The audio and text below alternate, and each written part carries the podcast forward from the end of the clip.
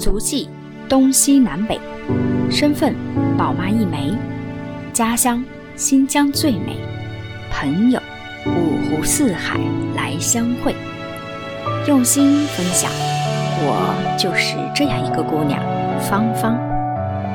欢迎收听新芳芳，一起来分享身边的故事。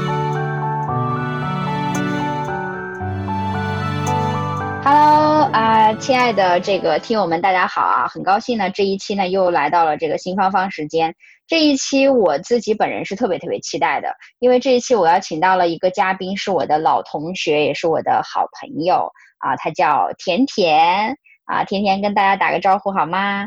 嘿，大家好，啊今天芳芳特别的听两个，呃对对对，我们俩的这个呃江湖一江湖昵称还是还是比较搭的，是吧？对，呃，我我我我我要跟大家说一下，这个我这个老同学呢，这甜甜她现在我们现在在这个 Zoom 上打着这个叫什么呀，跨洋这南北半球的这么一个访谈啊，所以我觉得真的还是挺不容易的，对吧？你现在已经在这个布里斯班生活啊，在布里斯班定居了，有好多年了吧，至少有十年没有联系了，从高中毕业以后好像就是不是就没有联系了？对，哦，对，而且还然后我有一个很巧的事情，对，嗯，我今天就在想这个事情，我记得你的生日好像是三号还是四号，我们俩是同一个月的，然后我是八号，我我只比你小几天，真的是，那你我是天蝎座吗？对，啊，哎呀，我就不想说这个月份，你你非要暴露一下，我记得我们完了完了差特呃特别近，离得特别近，对，当时对班里对对对好像就咱俩离得特别近的，对。哎，没事，我们都才过过嗯十八岁的生日嘛，对吧？就是 是才过过嘛，今年后刚好跨入十九。对对对，所以你看，有的时候嗯真的是缘分。我是当时是是是我老公，但是也我也是同学了，你也认识对吧？然后他是跟嗯我说嗯说你在那边在布里斯班啊，然后我们俩就打了一通这个跨洋电话，就是呃，我不知道听友们你嗯们有没有这样的经历啊？就是停不下来。真的就是你和一个老同学十几年没有见过面、没有聊过天的老同学，而且真的是天各一方，居然一因为一通电话可以打两个小时，而且中间完全无尿点，然后我眼泪都笑出来了。我觉得你那个京剧频出啊，小宇宙爆发，然后我当时就觉得，哎呀，真的不想挂，要不是我妈催我回家吃饭，我真的是，我估计能在楼下跟你聊一个晚上。对，所以我觉得，嗯、就就是感受特别好啊，所以我我也是希望说，哎，刚好我们呃，既然有这么样一个机会，有这样一个小的平台，那不如我们就把呃异国他乡的这种生活也跟大家做一个分享啊，然后也让大家能够感受到，哎，生活在南半球的朋友们，你们的生活是怎样的精彩，对我们都没有体验过的，哎呀，真的特别特别好。哎，好了，又说这么啊，我再跟大家稍微介绍一下我的这个老同学啊，甜甜啊，小名叫甜甜啊，呃，她是我们俩是高中同学吧，对吧？高中三年的同学啊，他是我们班，甜甜是我们班的英语课代表啊。然后英语课代表这不是最重要的，最重要的是他就是以玩着的心态，然后每次就能把成绩考到第一名啊。英语就是就是那个嘎嘎棒的那种。然后我就每天在家那种苦逼呵呵的，然后也成绩也也望尘莫及啊，望着你的那个那个成绩一路遥遥领先，所以我觉得是很羡慕的啊。但是对我本人也造成了很大的压力，你知道吧？主要是兴趣，对，就不是，就是很努力，就是我比较一一听到英语课我就比较有有兴趣，因为我跟你是在数学课上是我是这样子的，我回家学很半天，然后就是不及格，对对对，是所以我这样子的。觉得可能我来澳洲一个原因就是我对英语比较感兴趣。嗯，哎，你嗯说到英语，我就觉得，嗯，我嗯我先很简单的说介绍一下我自己哈。嗯，对，我跟芳芳是高中同学，然后我们就考大学都考出去了，考出嗯新疆就去了内地。然后呢，我我大学本科是念会计的，然后呢，好专业，好专业，在国内当时觉得会计是很苦的，就是又不赚钱，还要还要会做账，还要，但是我当时就觉得这个英文对我影响比较大，就是其实我考试的成绩没有那么好，但是我就是英语的这个比较全面一些，就是口语啊、嗯。听力不差，这样不仅仅是应试的那种，嗯，所以就这是一个兴趣，让我去出国念书，选一个这个英语国家的地方去念。然后我呢嗯。出去读了硕士，我读硕士还是读会计，嗯，就是我妈当时跟我说，其实硕士读读研的话是另外一种选择，就是你可以有一个机会换一个专业。嗯，然后她她问我喜欢读什么，我说读书没有喜欢的东西，都不喜欢读，我不如就不如就偷懒读一个大学学过的好了，然后过去就学一份英文版的，重新再读一遍。然后读着读着就发现，就当时去的时候没有想过要移民什么的，就纯属嗯是因为大家都在考，就干脆就出去读个研，然后英文优势也可以发展一下。结果发现读到一年多，会计是可以移民的这个专嗯业。所以才会一步步这样想要留下来。嗯然后我发现同样的嗯课本，中文学这也不是崇洋媚外啊，可能因为嗯我们大学读的有些书是翻译课本，就是翻译英文西方，比如说西方经济学是翻译西方的那个英文原著，嗯，然后你看中文就很难理解，但嗯是你要是拿英文进来，就是去念这个书就很容易理解。总之，我嗯的硕士的成绩比我本科要好很多。但是国内嗯的这个基础教育很厉害，就是你在国嗯内学了四年，出去你要比当地的学生基本功扎实很多。嗯，所以我觉对对对得英文这一点对我有有一些帮助。对，对对，我觉得你当时学这个会计专业太有前瞻性了。我前两天还做了一期关于高考毕业生现在填报志愿的一个节目，然后当时其实嗯就是在建议，就是如果是像出国的小朋友，呃，你如果你的嗯目标是要留下，这个专业真的太重要了。我觉得比学校啊，比嗯城市有时候都要来的重要。对，所以就是选好一个移民，就是你比如说，如果你要学了其他的专业，它并不是比如说传媒啊等等，那它不是一个移嗯民专业，那你想留下来的难度就非常大，可能。对，对，而且，嗯、包括我妈妈自己也是，就很多人对这个会计有一个比较片面的理解，就是认为会计就是个做账的，嗯，就是一个，其实如果你要是真的到后面考了那个注册会计师，就你的那个思维观念会变，因为会计嗯。其实是一个蛮立体的学科，就是说光光说这个内容，你可以做财务会计，就去做嗯。核算呐、去做月结、报表这些这个方向，然后你可以去做管理会计，像我原来就是呃第二份工作就是去了一个工厂，就是嗯。食品厂，我在里嗯。面做，嗯、我最后做到是就是 senior accountant，我不知道叫高级会计，然后我跳槽了，啊，我就是从这种做月末做报表起起步，嗯。然后做到后面就参与到很多成本核算呐、什么就是工资薪酬设计啊，然后做预算啊，做做那个现金流之类的，这就是偏管理会计。嗯，然后呢，还有一些会计会去做审计，嗯，审计的话就是我刚才说的那些东西倒着来，就是我们嗯。从 A 到 Z 这样做，他们是从 Z 往往回审这样子。嗯，还有做做税务的，还要去政府做非盈利这种学校的这种账。其实嗯做到最后了，你就会去做决策，你就不仅仅是每天把那个借贷做平而已。嗯，对对，这个这个会计嗯，对，这个会计看起来很简单，我觉得这个学问真的博大精深。我之前就是不是还访问过一个香港的这个这个算是他这个税务师、会计师，对对，然后他就是说，这光是一个会计里面的分支太多了，每一个里面的嗯领域都你值得你去研究好多年。对对的对的。然后像他那个李先是李先生吧，我记得是他对对，做税务的话，他要对很多法律的东西要精通的，就不仅仅是税法，他要知道经济法、公司法这些，对，还有国际法呀、还有他两个国家之间那个，呃，应该叫转移定价，中文叫那些东西他嗯，都要懂才可以。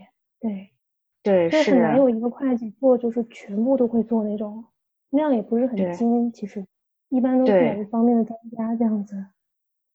对是的，就是嗯做好某一个领域，你你你最擅长那个领域，其实就已经很牛掰了。对。对对对，但他是做那个就是报税这一块儿嘛，嗯他都已经做了五十年，你想想，就这一哦块儿领域。哎，你当时我想问问你，当时是是选嗯择呃，因为本科读的这个会计，所以研究生就继续选择了会计。然后你当时是嗯想说，呃，因为喜欢英文，那肯定是有很多国家也都可以选嘛。你看，你也可以像加拿大，嗯它也是一个移民国家。那你当时选择澳洲是啥原因选择澳洲啊？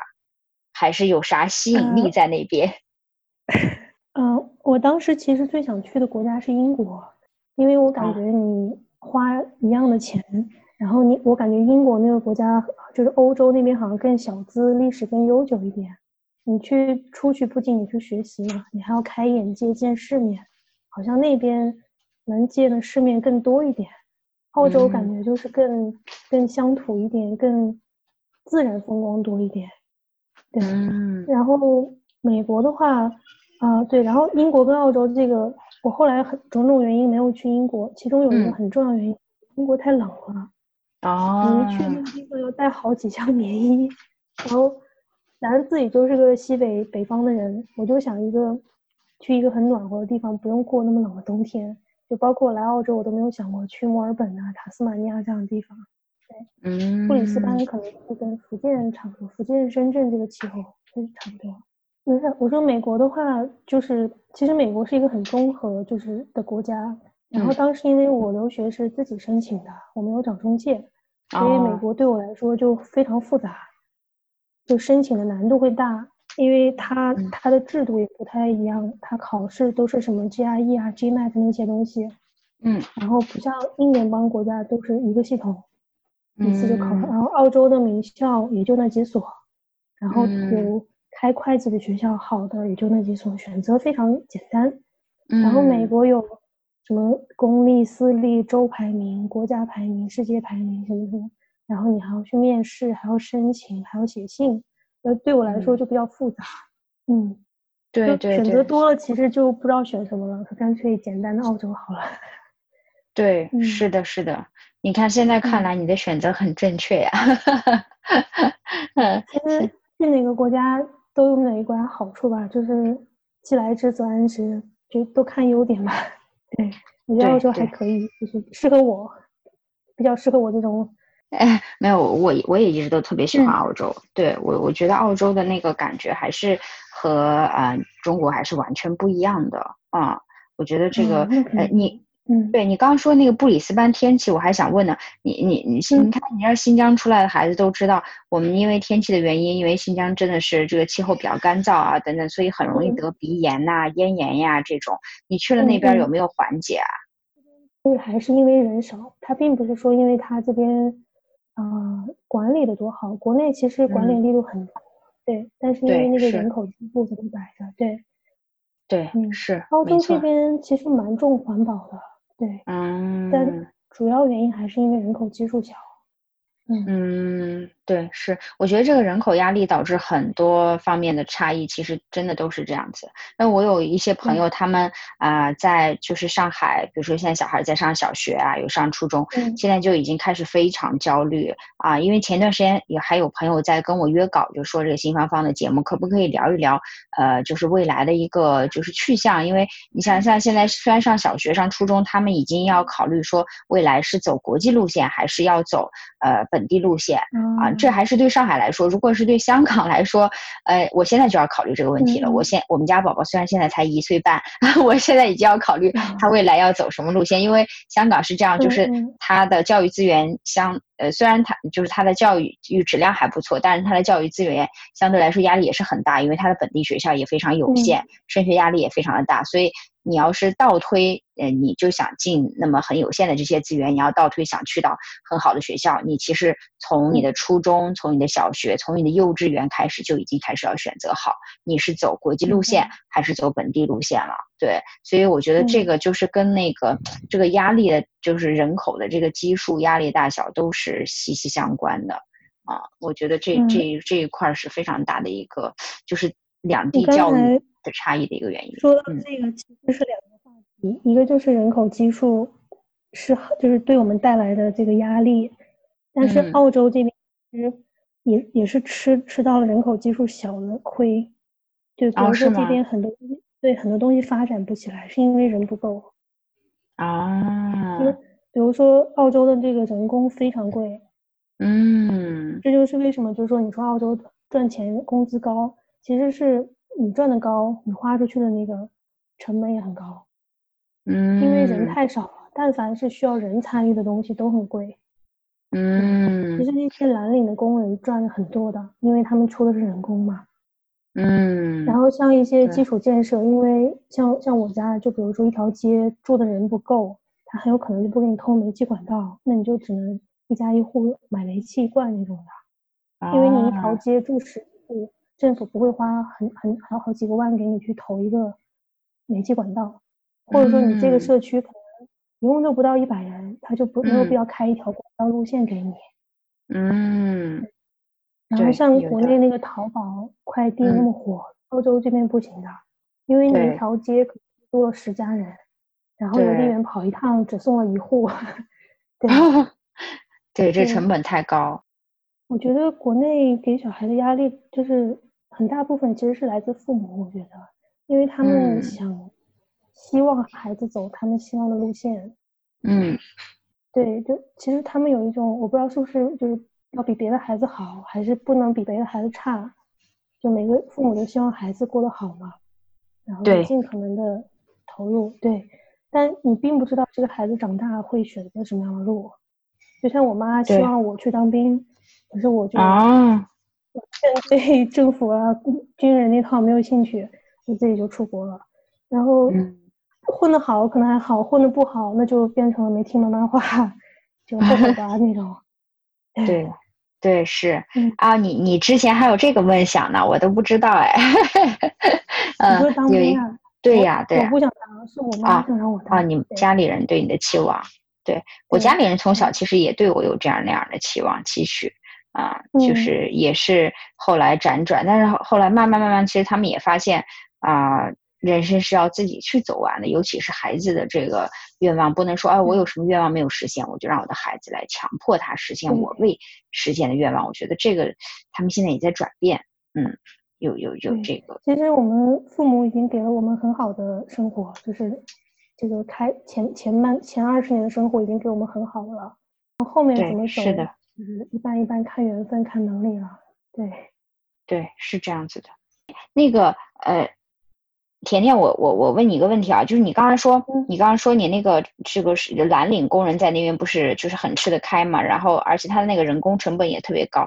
我记得上次嗯咱俩聊天，微信上你还跟我说你们家最近要什么修草坪呀什么的，就是说要要嗯请专业人来弄。然后那你像这些东西在那边的，就是服务费用应该都很高吧？就是会会对对对。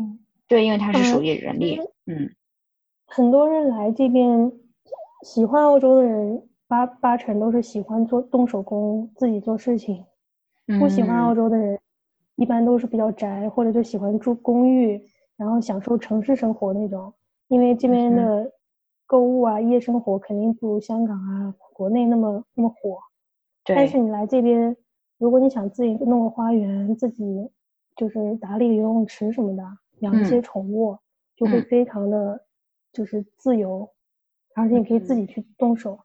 然后割草这个事情，其实如果你会做，就嗯。是能者不会，会者不会，就是会的人不会者不，难，嗯，会者不难。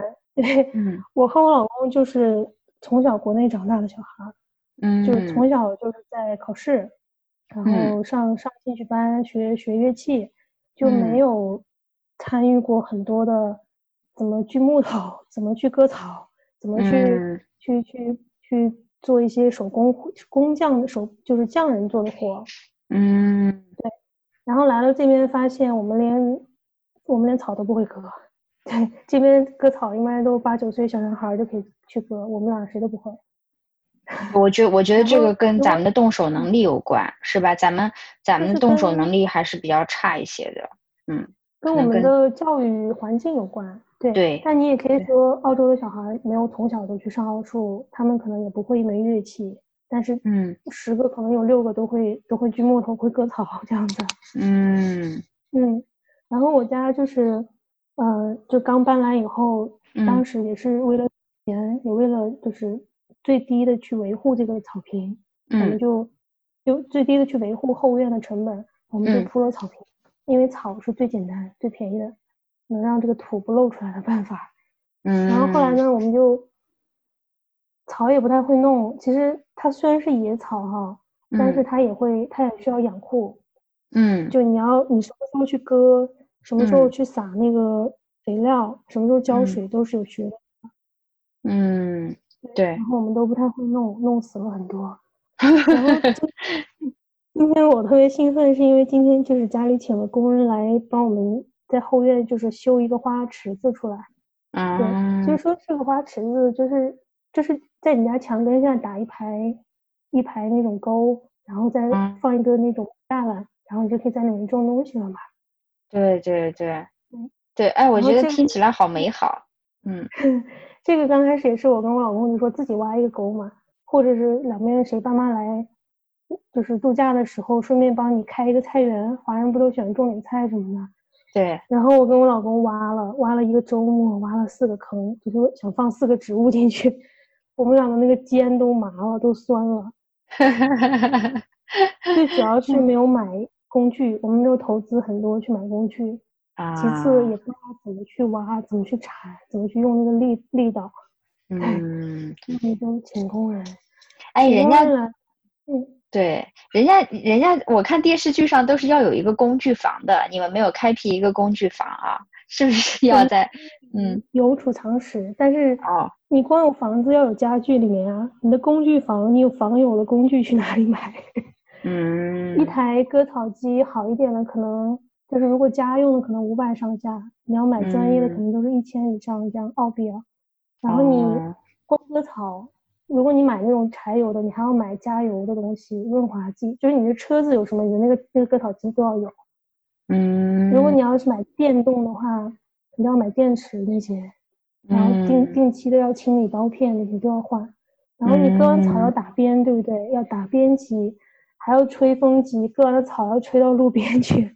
还要买那个耙子去收那个叶子，就东西很多的。哇塞！今天帮我们修这个这个小花池的这个工人，他手里有一个那个电锯，好像听说那个电锯一千多。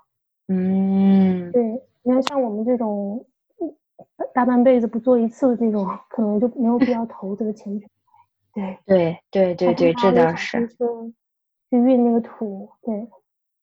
对对，这是我家那个池子花下来大概是二十米长的一个池子，要要花两千五百才可以做起来。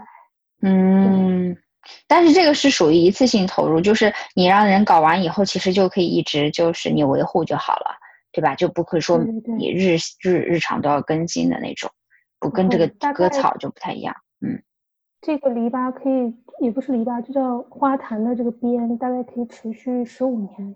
哦，定期花期，定期弄得好一点，十五年是可以的。嗯，好期待去你们家看看你们家的花 坛和花园。所以这才是花花坛啊，你里面的花还没有买呢。啊，出来。哎，万丈高楼平地起。嗯嗯，像我们上班没有没有时间去搞这个，也感谢这次疫情吧，就经常看一些阳光的东西。我们才闲在家里，在家工作的闲，就是省去了路上的那个时间，多点时间去种花这些的。刚好现在澳洲春天了，嗯啊，对，刚好是一个春暖花开的时候，可以去研究研究花花草草这些事情。对对，然后我们工作也没有那么忙了，就时间就，而且之前有那个就是就是禁令不让你出去。嗯，对，其实这个蛮好的，在家待着，你才你才会感觉到家庭的生活重要。以前周末都在路上逛商场啊，就下馆子什么的，其实蛮浪费时间的。嗯，是的，是的。哎，你觉得香啊？我我真的是从来没有在，我去过澳洲，我是我是呃两年两年还是三年以前，对我去过墨尔本和悉尼啊。但是旅游的时候，就是虽然你住民宿，但是你和你居住在长期居住在那里还是完全两码事儿。所以你刚刚说到这种，就是所有东西要动手去体验。我其实是蛮想问问你的那个感受，就是你作为一个，就是咱们是在这种教育下啊，咱们呃国内的这种教育下成长起来的孩子，动手能力都比较差，呃，然后你说去到国外，所有东西尽可能的都要自己来上手，你觉得那个落差有多大？或者是你你能不能够？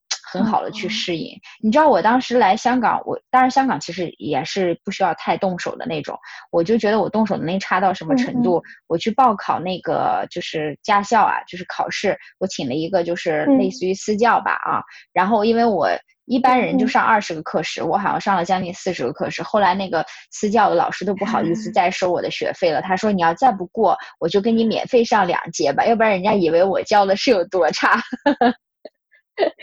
对，就是我学的太慢了啊，上手能力实在太差。对，我觉得这这种这种动手能力弱的人，是不是到了澳洲就更惨？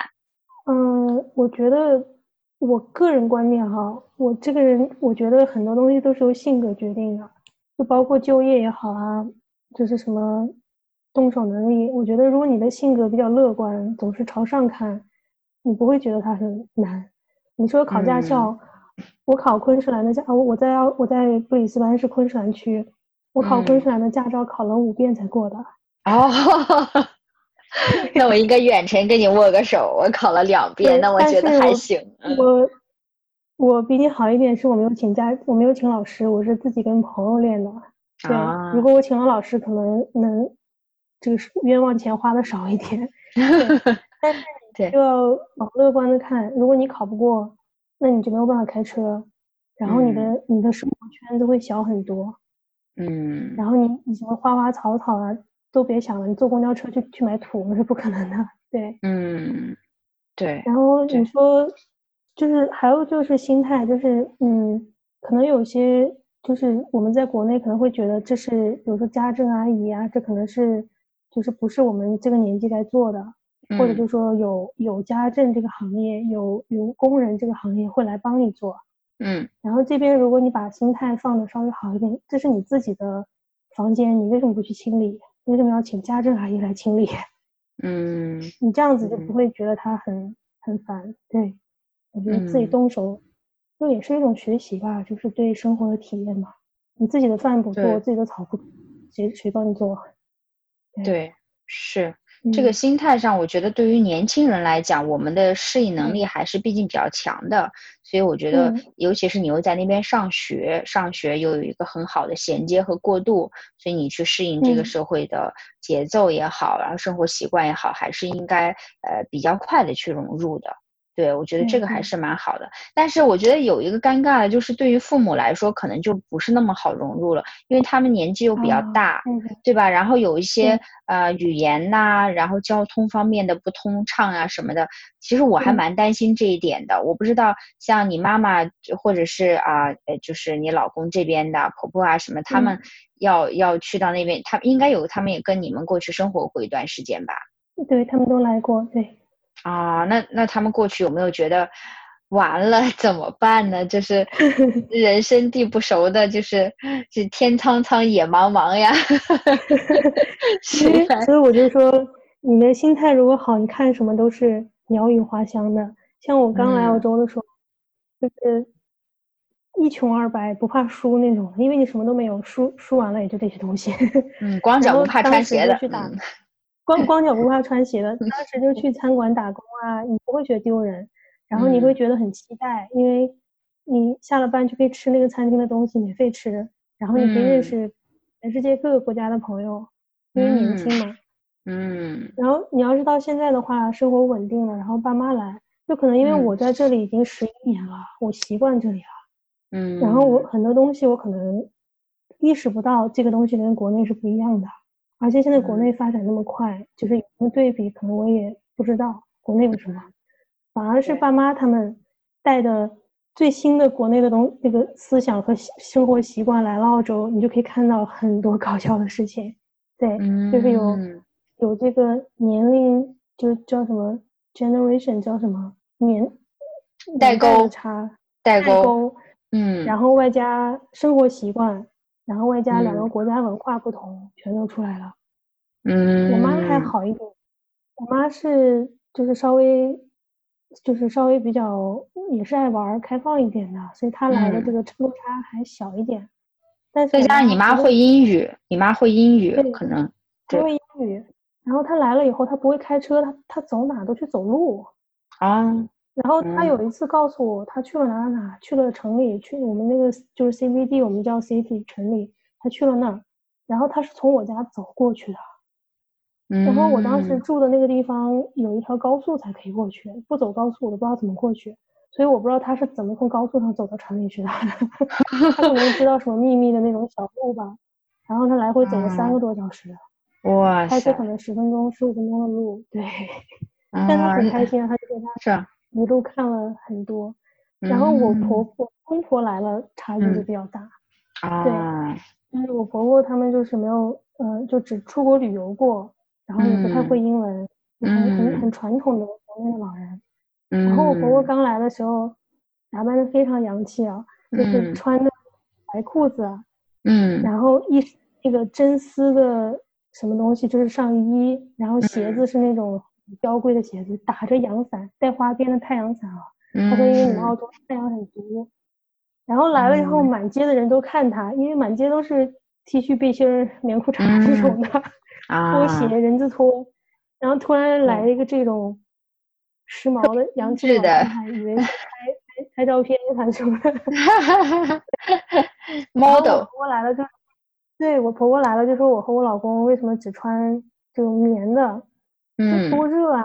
你应该穿点真丝的，然后穿点那个。”有有质感的衣服，嗯，然后来了大然后，他也换上棉 T 恤了，哈哈哈哈对，因为我们在这边什么东西都丢洗衣机洗，一大一大锅一起洗，然后洗完了放在外面那个南半球创层空洞的太阳一晒，然后 你那个真丝基本就掉了，啊，对 对是。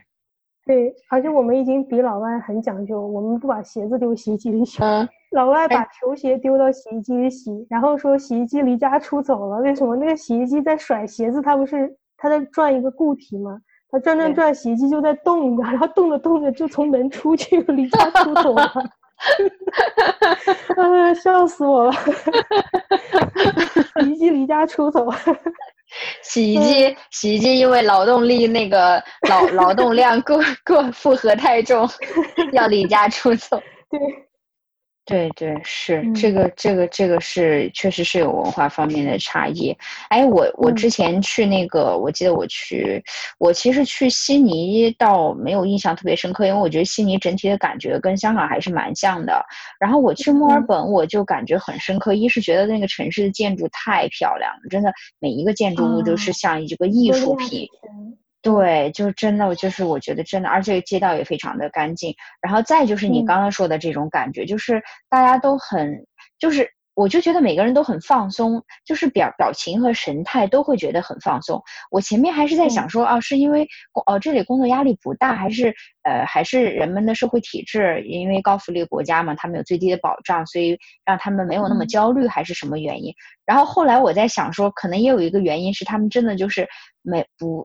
不会花特别多的这个时间和精力在一些他们觉得不重要的事情上，比如说像你刚刚说的那些品牌也好啊，那些别人他人的眼光也好啊，就觉得，哎呀，对我穿一个 LV 说明我是 first class 啊，我要是穿一个普通的，对吧？背一个普通的包包或什么的，就会被别人看低啊，或什么。好像大街上基本上就是就是你说的穿棉质的啊，大 T 恤的啊，大拖鞋的。自己舒服就好，对对对，就是回归于那个衣服的本源，就是是是穿着是遮体，然后舒适，而不是让用它来呃这个 mark 这个社会地位的，嗯，所以我觉得这个可能衣服本身的功能，对对吧？所以。对，所以就是你，你会觉得整个人都很放松，因为你想你自己穿的那种，除非一些特殊的场合啊，你比如说你工作场合需要去特别的需要去穿一些西装等等，你在大街上可能这真的就是你穿的很舒服，你自己也就很放松，就是会。嗯，我的西装只有在面试的时候穿过一次，然后公司开年会的时候穿过一次，而且还是一半西装，就是不用全套正装，就是你上半身套个西装，下半身穿个裙子就可以了。然后面试的时候。就是毕业面试的时候穿过一次西装。等你有一定经验以后，我觉得你穿什么不如你的简历好看，就是这种。对，是。好了，那因为时间关系呢，我们这一期呢就跟大家聊到这里。那有更多的精彩内容呢，我们下一期呢还会跟甜甜啊聊更多的关于澳洲的一些。啊小确幸啊。那我们今天聊了更多是关于澳洲的一些小的不如意，一点一些小的小确丧了哈。那在节目的尾声呢，也送给大家一首歌曲，它是来自于澳洲 Youth Group 的一个摇滚乐队之一啊。那这首歌的名字叫做 What Is a Life 啊，同时它也是美剧《绯闻女孩》的一个插曲哈。觉得这首歌的名字啊，非常非常的有意义。那其实人生呢就是这样，不如意的时候是十有八九的，这才是我们真正的生活。好了，一起来欣赏吧。What is a life? I've lived in this town for 13 years. I've been around. You see that window in that tower? That was mine.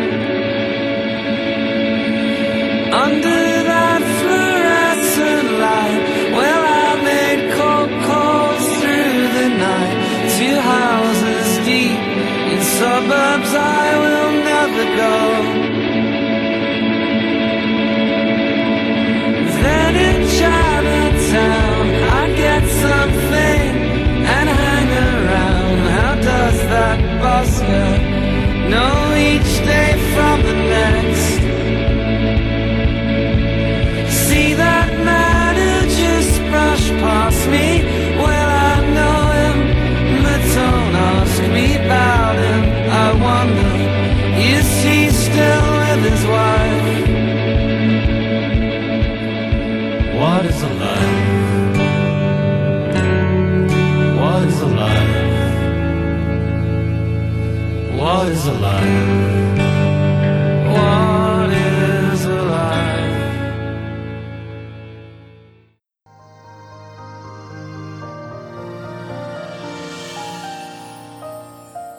感谢您收听新芳芳。如果您喜欢我的节目，请转发分享给您的朋友，也欢迎线下跟我互动留言。同时欢迎听众朋友们关注芳芳同名公众号“新芳芳”。我们下期再见。